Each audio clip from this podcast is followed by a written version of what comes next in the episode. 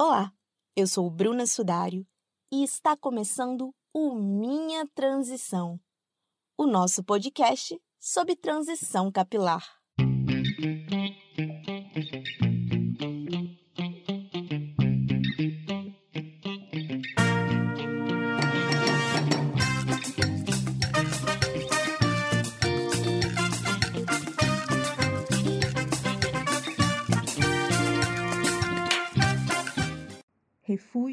Caloroso, empoderador, reencontro, resistência e amor. Essas são algumas das inúmeras definições relacionadas com o amor preto, tema do episódio de hoje do Minha Transição.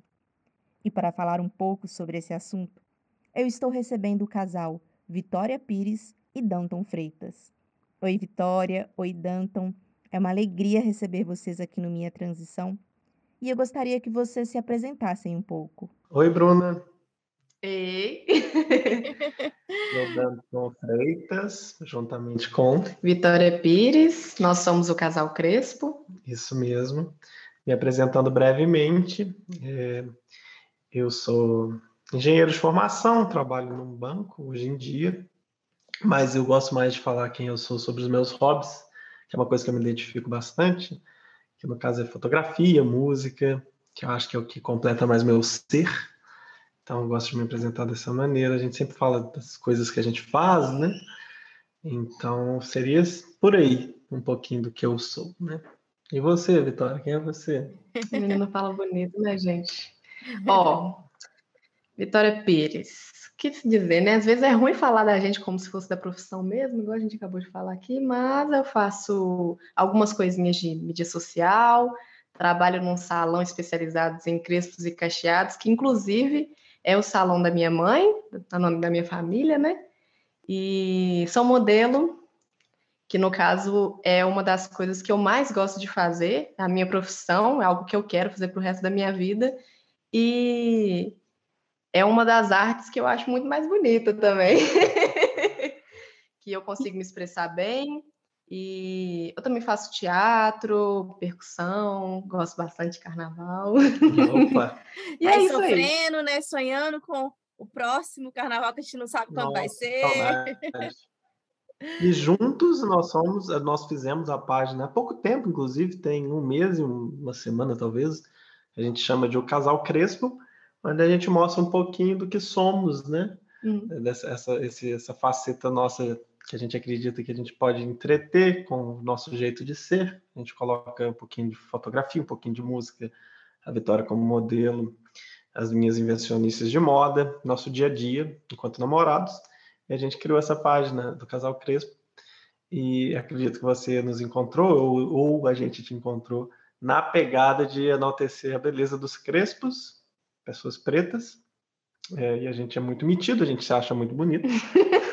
Mas são os é dois. A gente, fez, é, a gente fez essa páginazinha no Insta.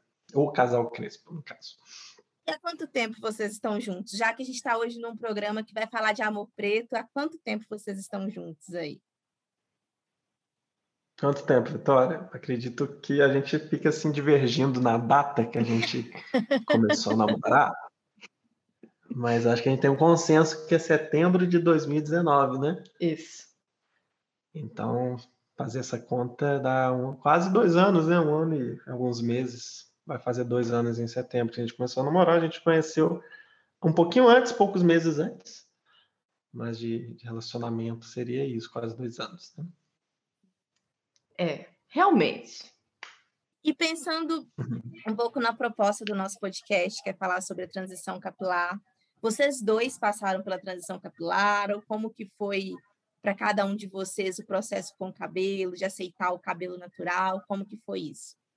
É, eu vou falar sobre um pouco, um pouco sobre a minha transição capilar. A minha história começa quando eu tive a questão de ter que alisar o meu cabelo. É, pela questão de não me sentir aceita, é, por ser a única da escola também que não tinha dado ainda uns beijinhos na boca. Uhum. Aí ficou aquela questão do padrão de beleza mesmo, que eu queria me encaixar de qualquer forma. É, a minha mãe casou com um homem branco, né? Minha mãe negra, do cabelo crespo. E eu nasci mais clara, então eu não me encaixava nem no. No preto, nem no branco. Né? Isso, né? eu não, não me encaixava nem no, no, né? num grupo, nem no outro, nem no branco e nem no preto. Então eu ficava meio assim, perdida em, em quem que eu vou me identificar, é, qual grupo eu pertenço.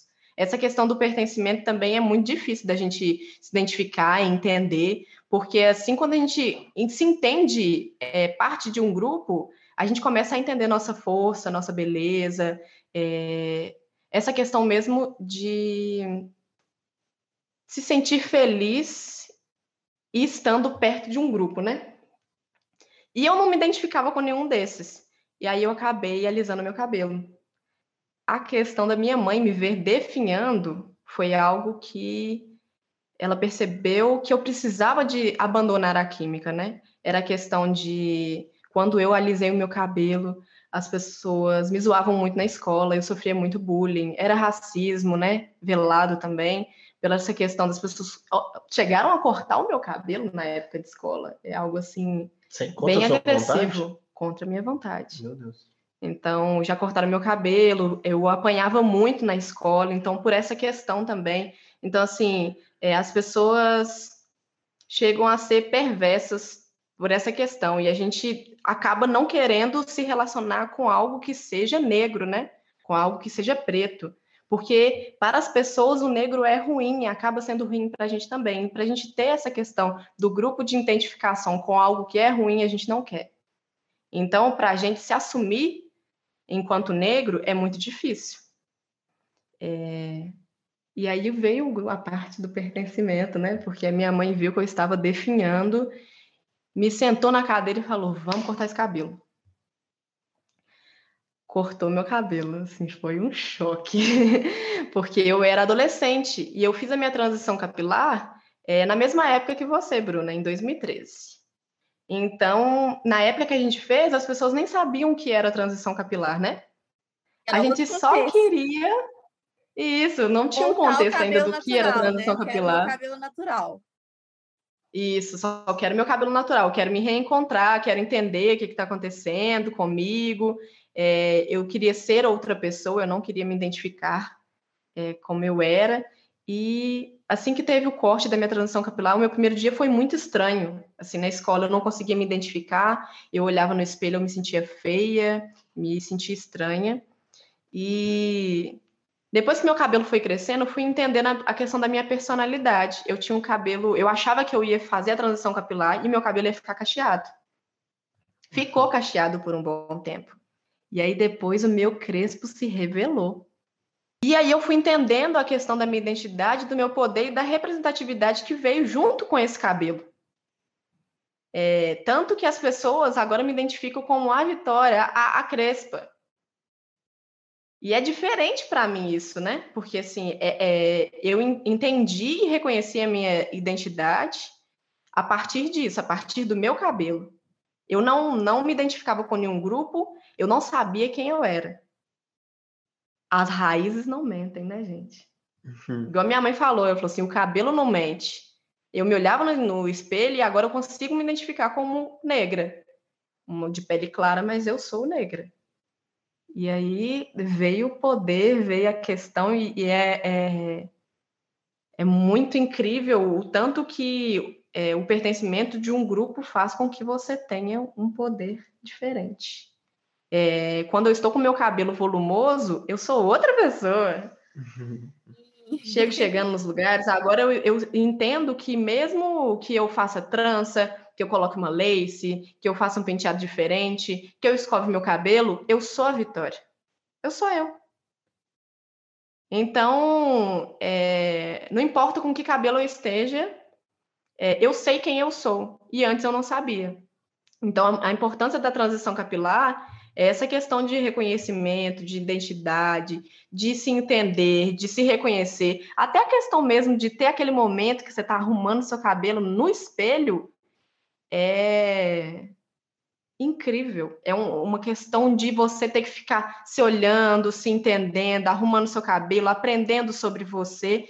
Isso aí é, é esplêndido, porque quando eu estava para fazer a minha transição capilar, que a minha mãe cortou o meu cabelo e que ela estava vendo que eu estava definhando, eu não conseguia olhar no espelho. E hoje, uma das coisas que é, eu percebo é que eu consigo olhar no espelho com orgulho e eu percebo que as pessoas que estão à minha volta, as pessoas que participaram da minha transição capilar, porque durou três meses, porque a minha mãe fazia os próprios produtos para o meu cabelo, que na época não tinha tantos produtos assim, né? E a minha mãe criou vários produtos para mim, inclusive que eram de receitas do caderninho da minha tia Dedé, que deixou essa herança para minha mãe, uma herança ancestral, né? Ela deixou isso para minha mãe e foi um negócio assim incrível. O meu cabelo ele foi crescendo tanto, os olhos da Amada Power foram fazendo com, com que meu cabelo crescesse tanto que eu tive coragem de cortar o meu cabelo, assim. Meu cabelo ele foi, né, crescendo, tomando é, lugar e a parte onde que tinha química ficou muito fininha, muito pouquinha. E aí eu tomei muita coragem de cortar meu cabelo e de entender que o volumão que é o top para mim, eu onde eu encontrei a minha identidade mesmo, me relacionei comigo e hoje em dia, é, igual o Danton falou no começo de, desse podcast, é que a gente se acha bonito mesmo, porque eu demorei muito tempo para conseguir me achar bonito, muito tempo para conseguir me identificar como uma pessoa que pudesse ser referência para alguém, né? E hoje em dia eu ainda estou nesse processo de aceitação, é, não da questão de ser negra, mas da questão de conseguir influenciar outras pessoas positivamente. Estou trabalhando isso na terapia.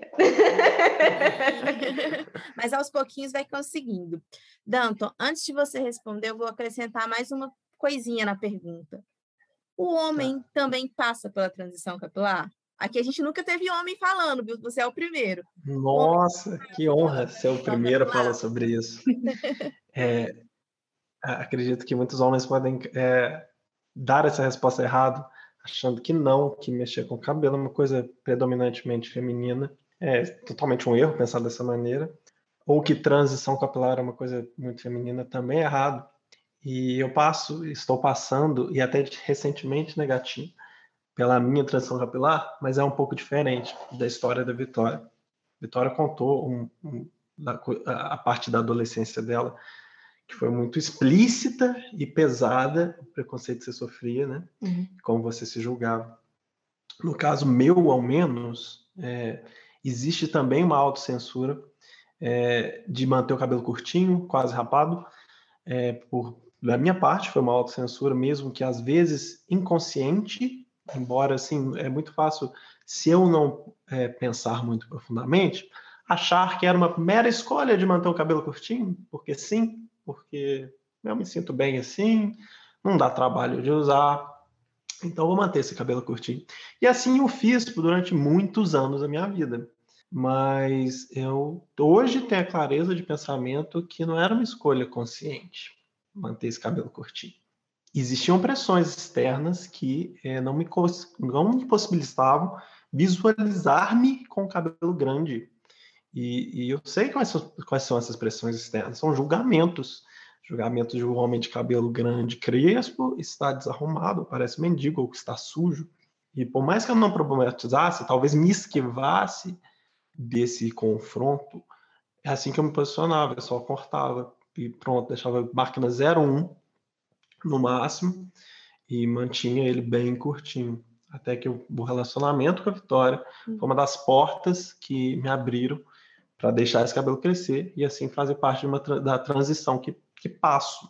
Até antes da gente começar o podcast, eu conversava com ela a respeito disso, do quanto ela me influenciou positivamente a reconhecer essa parte bela da, da minha pessoa que eu havia esquecido e hoje eu me lembro e fico muito mais metido ainda de saber que eu cabeludo também sou bonito, né?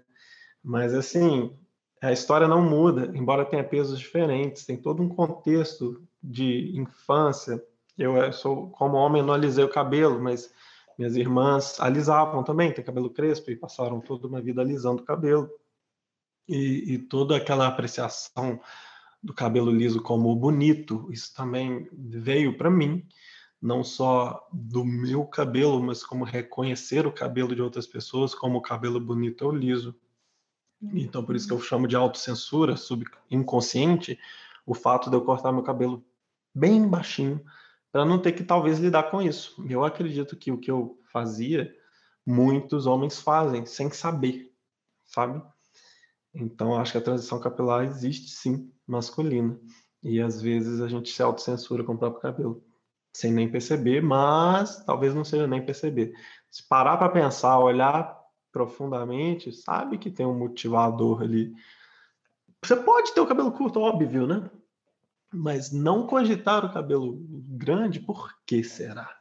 Né? Então, é. Se a gente fosse reduzir mesmo, frigir dos ovos, seria o racismo estrutural, que tá todo mundo cansado de saber. Mas é ele aí, ó, agindo na nossa cabeça, dentro e fora, né? Sobre isso, eu super concordo com ele, eu nem sei se eu posso falar isso, mas pode, sobre, pode. sobre isso, eu concordo com ele porque tem essa questão, a gente lida muito com essa questão no salão da minha mãe, que as pessoas sempre falam comigo assim: você é lindo, seu cabelo é lindo, para você, não combina comigo. Sendo que elas não enxergam, é, elas não querem que essa beleza negra esteja nela. A autocensura que eu falei, né? Isso, é muito problematizada essa questão, assim, é, chega a ser agressivo, sabe? Porque assim, eu sei que o cabelo vai ficar bonito nela, porque o nosso cabelo é lindo. A minha amiga, minha melhor amiga, ela usava o cabelo dela alisado por um grande tempo. Eu conversei muito com ela sobre muitas coisas, inclusive é, sobre política. Uma das coisas assim que eu não poderia falar com ela, um dos assuntos proibidos com ela era política, porque ela não conseguia se identificar com nenhum dos lados e ela achava muito problemática as coisas que eu falava com ela sobre questão de racismo e tudo, sendo que ela é uma mulher negra retinta. Então, eu não conseguia identificar isso como algo é, um comum assunto proibido, porque dentro da minha casa a gente sempre falou sobre política. O nosso corpo é político, o nosso corpo feminino é político, o nosso corpo feminino negro é, é político, principalmente o corpo masculino, né? Que também está na base é, carcerária e tudo. Então, eu falava sobre assuntos normais, tipo uma discussão política normal, e para ela era uma questão problemática muito grande, que ela não queria conversar sobre isso. E aí era essa questão também do racismo enraizado nela mesma, que ela não queria, ela não se via com o cabelo crespo, assim. Ela sempre gostou muito do cabelo dela é, cacheado, não, sempre gostou muito do cabelo dela alisado e curto. E aí eu fui enviando para ela várias fotos dessa questão assim é, de apoio mesmo de, entre as amizades, né? De enviar várias fotos de cabelo dela curto. Dava plantando aquela sementinha, enviava uma fotinha, olha amiga como é que o cabelo dela é lindo, mas eu enviava na questão do sentido de ser curto, que ela já gostava, com o cabelo crespo, que era o cabelo dela. E ela falava, ai, amiga, legal, achava bonito, mas ela sempre se via com o cabelo Chanel, escovado. E com o tempo, eu tô falando sobre isso porque anteontem ela falou comigo assim, amiga, olha como é que meu cabelo tá grande, que tá bonito, sendo que ela nem pensava que o cabelo dela poderia crescer, que ela deixaria o cabelo dela crescer. E ela virou para mim e falou assim: é, Você lembra daqueles dias que a gente conversava sobre essa questão política, sobre essa questão de cabelo? E eu abominava essa questão, que eu não queria nem conversar com você sobre isso. Era eu tentando não deixar o meu cabelo ficar natural, eu não entrar nesses assuntos que me machucavam tanto.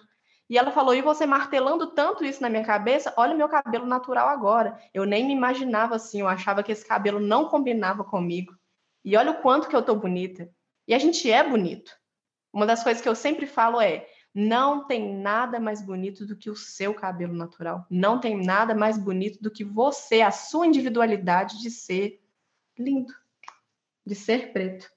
Eu hum. sempre falo isso. E ela ficou assim: caramba, depois de tanto tempo, agora que eu descobri é, isso. Né? É. Demora entender isso, é um processo. Processo de cada um. Ouvindo vocês, eu fui pensando em várias coisas aqui, né? Uma é que quando a gente fala do cabelo, a gente resolve assumir ou passar por uma transição, olhar para o nosso cabelo, a gente olha para a nossa história e olha para essas dores, né? Igual você citou os seus relatos de infância, citou essa sua amiga.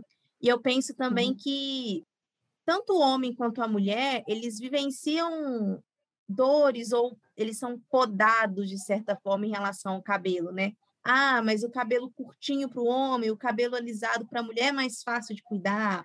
Tipo assim, a gente sempre é colocado em certas caixinhas para se moldado a padrões, né? Então, assim, existem homens que alisam o cabelo também, isso acontece, mas mesmo que o homem nunca tenha alisado o cabelo, o simples fato dele deixar ele curtinho, né, igual vocês já comentaram, também para mim é uma transição, né? É um processo de aceitação, porque eu sempre penso que a gente passa pelo período da transição ali, mas é uma transição constante, porque eu estou sempre aprendendo a cuidar do meu cabelo, aprendendo a lidar com um tamanho diferente, e o homem vivencia isso uhum. também, né? Vivencia o tamanho diferente, se tá black, se não tá, então tem todo esse processo de aceitação. Uhum. E aí, na resposta de vocês, vocês já começaram a tocar num ponto que é a questão do relacionamento, né? Ter um relacionamento uhum. com uma pessoa negra, vocês acham que ajuda nesse processo da transição capilar? É um apoio? Ajuda o outro a se identificar mais com o seu cabelo? Como que vocês veem isso na questão do relacionamento? Eu penso que sem dúvida, porque é muito mais gostoso estar com alguém que compartilha o seu, o, a sua visão de mundo como também a visão que o mundo tem da gente, a gente aqui compartilha dor. É meio estranho falar que é bom estar com alguém que compartilha dor, não é isso, mas assim, a empatia que a gente sente um com o outro é mais forte, uhum. porque ela consegue estar na minha pele e vice-versa, né? Talvez não na totalidade, nunca vou saber o que é ser uma mulher preta, mas nós dois sabemos o que é ser preto, coisa que um, um casal de interracial talvez não consiga fazer essa comunicação de sentimentos, né? Uhum. É, então eu, eu, gosto muito do apoio que ela me dá, porque eu sei que ela me entende. O que já aconteceu comigo em outros relacionamentos que a minha dor não era compreendida e às vezes por por não ser eu até a suprimia, né? E hoje eu sei que a gente está junto, a gente sente juntos e a gente fica mais forte para passar por, por essas dores né? Porque ela também sente. A empatia maior é o que eu enxergo desse relacionamento afrocentrado, né? é... Eu também já tive outras experiências, inclusive eu tive uma experiência durante a minha transição capilar, que foi com uma pessoa que não entendia essas minhas dores e a gente acabou tendo um término. É a totalidade dos problemas é, divergem muito, assim. O acolhimento é diferente, porque, igual ele disse, ele entende o que eu sinto. Outras pessoas. É, a gente não se sente à vontade de falar com uma pessoa. Com, vamos falar se a gente fosse um casal interracial. Eu não me, não me sentiria de falar, ficar à vontade de falar sobre algum assunto com você, se eu soubesse que aquilo talvez você receberia como uma forma de vitimismo. Nossa. Uhum. E não uma forma de entendimento mesmo, de acolhimento, de saber o que eu passei, de primeiro acolher, porque ele já passou por isso, mesmo que não seja na mesma intensidade, né? É, ele uhum. já passou por isso. Então é totalmente diferente. A questão do acolhimento é diferente. A questão da gente se entender, da gente se enxergar. A gente já conversou várias vezes sobre isso. Quanto é diferente estar em um relacionamento que a outra pessoa entende o que você já sentiu, o que você vai sentir, é, da outra pessoa realmente enxergar a beleza em você e fazer com que você também enxergue a beleza. Porque é, a partir da minha transição capilar, eu também vi beleza em outras pessoas pretas. Vamos falar assim. Eu também vi beleza em outras pessoas pretas. Porque a partir do momento que eu me enxerguei bonita, eu comecei a enxergar as pessoas pretas. A questão da invisibilidade acontece em um relacionamento. E principalmente nas festas, assim. Eu, enquanto pessoa que alisava o cabelo, eu só enxergava um padrão de beleza, que era o padrão que eu enxergava bonito, que não era o meu padrão. Então, os homens brancos chegavam em mim, eu chegava em homens brancos. Eu não enxergava beleza em mim. Então, consequentemente, eu não enxergava beleza nos meus.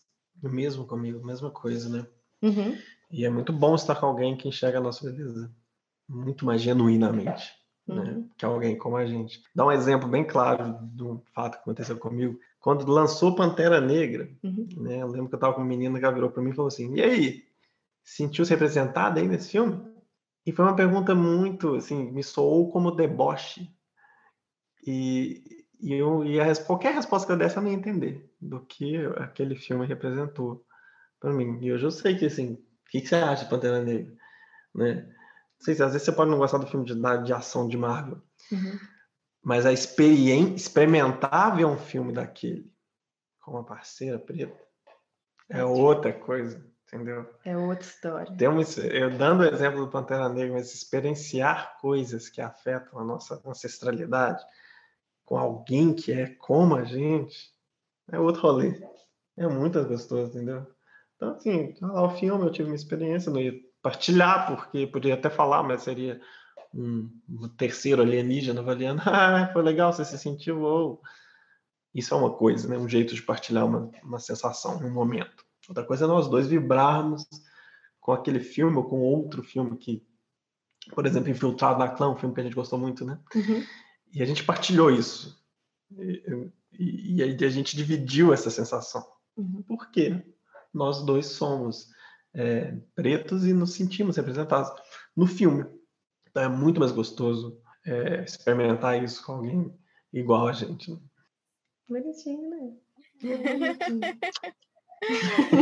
é, quando Vitória fala se eu tinha dificuldade de me ver enquanto bela, né, de reconhecer a minha beleza, como que eu iria reconhecer a beleza dos meus, eu me identifico muito com essa fala sua também, né? Eu também tinha uhum. dificuldade uhum. de enxergar a beleza em homens e em mulheres negras, né? Então, assim, a partir uhum. do momento que eu comecei a reconhecer que nós também somos um povo bonito, temos a nossa beleza, tudo muda. Em alguns outros episódios aqui do Minha Transição, algumas convidadas comentaram que ah, eu alisava o meu cabelo para ser aceita por meninos porque menino nenhum ficava comigo. Eu saía para as festinhas e eu sempre era a última ali. Os carinhas tinham interesse, então eu alisava o meu cabelo uhum. por isso.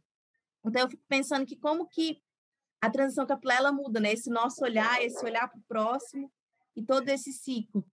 E uma outra coisa também que eu fiquei pensando à medida que vocês foram falando é que assim, hum. somos um casal preto, entendemos as dores um dos outros, mas por mais que eu não tenha vivido o que o outro viveu, às vezes eu tenho uma mãe ou um pai que já viveu, né? Às vezes dentro da minha própria casa uhum. eu já uhum. tive algum exemplo de algo semelhante, então faz com que essa empatia seja ainda mais próxima. Então uhum. eu fico pensando muito nessas coisas também. Porque eu já ouvi muito, quando eu era adolescente, de amiguinhas e tal, que, ah, não, se eu sou preta, tem que ter um, um cara branco comigo para eu ser aceito sou, sou negra, mas então eu quero um namorado branco. Então, assim, não sei se vocês chegaram a ouvir isso em épocas de adolescência, mas eu já ouvi muito disso. Né? Então, assim, como que é potente essa nossa aceitação, porque ela vai mudando todo esse discurso, toda essa visão, e, e vai nos dando ainda mais força para estar com o outro, né? Uma das coisas que você disse, que me chamou muita atenção, é que as nossas dores, mesmo eu não te conhecendo, te conhecendo agora, nesse exato momento, né?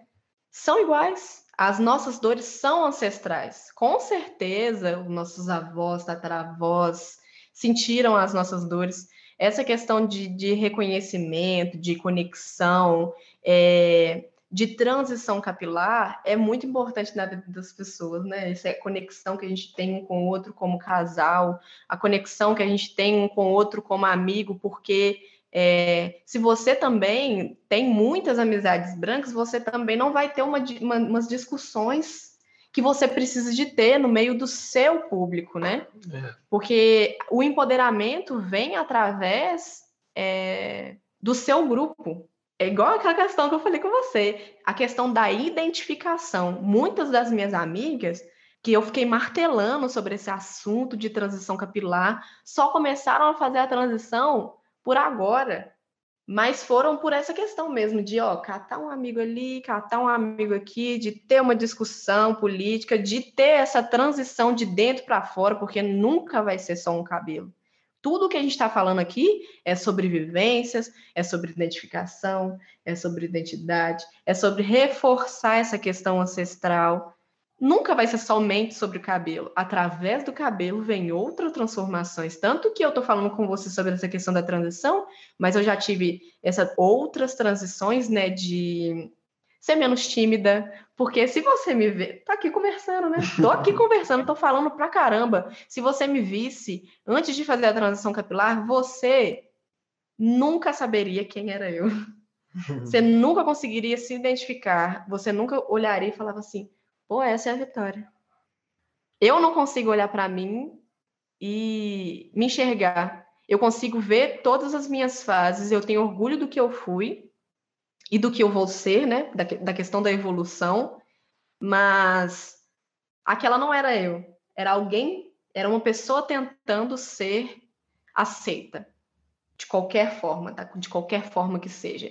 E isso é uma questão muito cruel, muito cruel mesmo, porque isso acontece na infância, assim. Eu, eu, podia, eu lembro de relatos e de coisas que aconteceram comigo aos quatro anos. Então, alguma coisa tem que mudar aí, né? Porque se os nossos relatos são ancestrais, se as nossas dores são iguais, até hoje, em 2021, algo tem que mudar, né? Alguém tem que assumir uma parcela de culpa e que não foi gente que, que não foi a gente que inventou o racismo, né?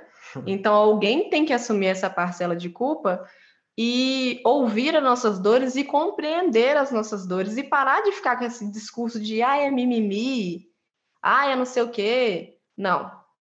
Escuta, aprenda. Olha esse podcast aqui, o tanto que as pessoas podem estar aprendendo com isso, né? Sim. Os vídeos no YouTube e tudo mais. Ah, se deixar, eu falo até amanhã.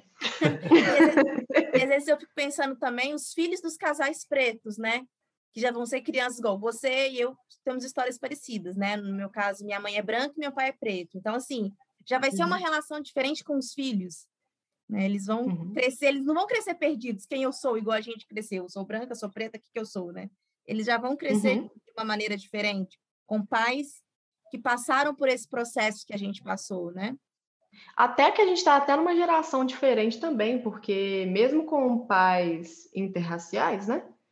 É, as pessoas estão procurando saber mais sobre o nosso cabelo, a nossa cultura, entender mais sobre isso. Tem muitas mães chegando no salão e pensando assim, cara, eu não quero alisar o cabelo da minha filha, eu acho o cabelo da minha filha bonito. O que eu faço com a mãe branca, né, sem referência, o cabelo dela liso, ela não sabe cuidar do nosso cabelo, nosso cabelo não é difícil de cuidar. É que ele é um cabelo novo, as uhum. pessoas agora estão vendo a beleza do nosso cabelo. Então, realmente é algo que tem que ser aprendido, né?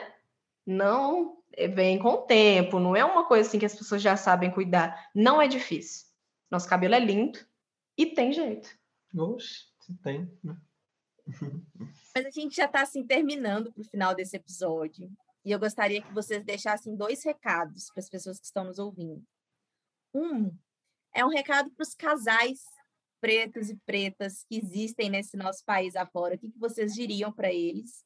E o outro, o que, que vocês diriam para as pessoas que estão solteiras, para as pessoas que estão aí ainda tentando encontrar o seu amor preto?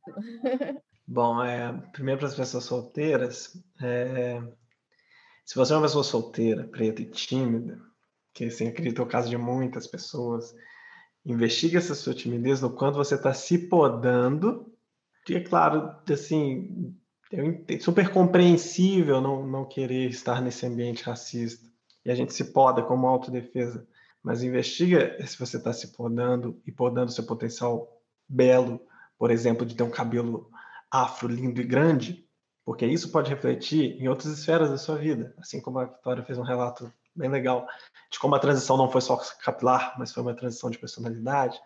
Talvez a sua timidez, aquilo que está te travando a não encontrar alguém legal, seja você se, se podando e se diminuindo. A partir do momento que você descobre sua pretitude, sua negritude, seu cabelo, isso pode te libertar de várias outras maneiras. De fato, que você se torne até mais atraente para você mesmo e comece a amar essa beleza. Aí, aí muita gente vai ficar afim de você. Ó, ainda para os solteiros, né? Eu, particularmente, acho que você tem que ter uma experiência consigo mesmo, pela questão de conseguir é, emanar um amor próprio primeiro. Aham, sem dúvida. Isso. Fazer um trabalho com, com você mesmo, dessa questão de se auto-questionar do porquê que eu estou fazendo isso, do porquê que eu estou fazendo aquilo, é, para você depois conseguir se enxergar em um relacionamento.